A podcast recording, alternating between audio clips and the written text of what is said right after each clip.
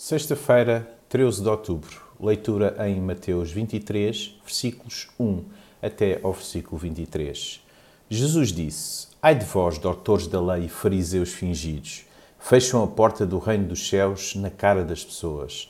Não entram nem deixam entrar os que gostariam de o fazer.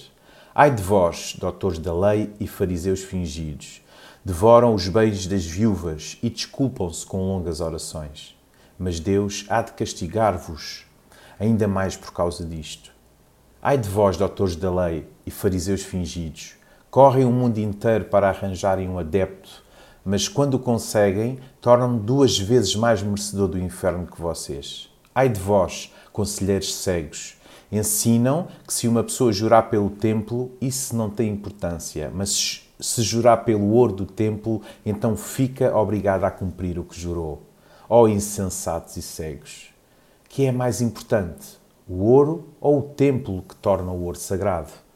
Também costumam ensinar que se uma pessoa jurar pelo altar, isso não tem importância, mas se jurar pela oferta posta sobre o altar, então fica obrigada a cumprir o que jurou.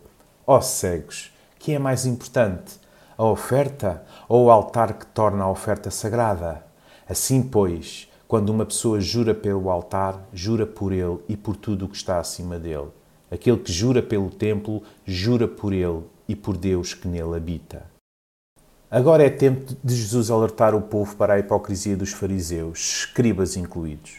O ditado popular: Olha o que eu digo e não para o que eu faço, assenta-lhes perfeitamente.